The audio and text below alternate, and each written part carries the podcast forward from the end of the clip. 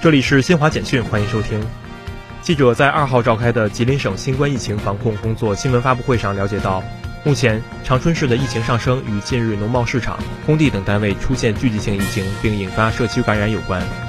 印度警方二号说，该国南部泰米尔纳德邦当天发生一辆面包车坠谷事故，造成十一人死亡，约二十人受伤。以色列安全部队二号凌晨在约旦河西岸北部城市杰宁打死三名巴勒斯坦人。澳大利亚昆士兰大学的研究人员开发出一种新型纳米涂层，可以延长锂电池的使用寿命，降低废电池的环境危害。相关论文已发表在英国《自然通讯》杂志上。以上由新华社记者为您报道。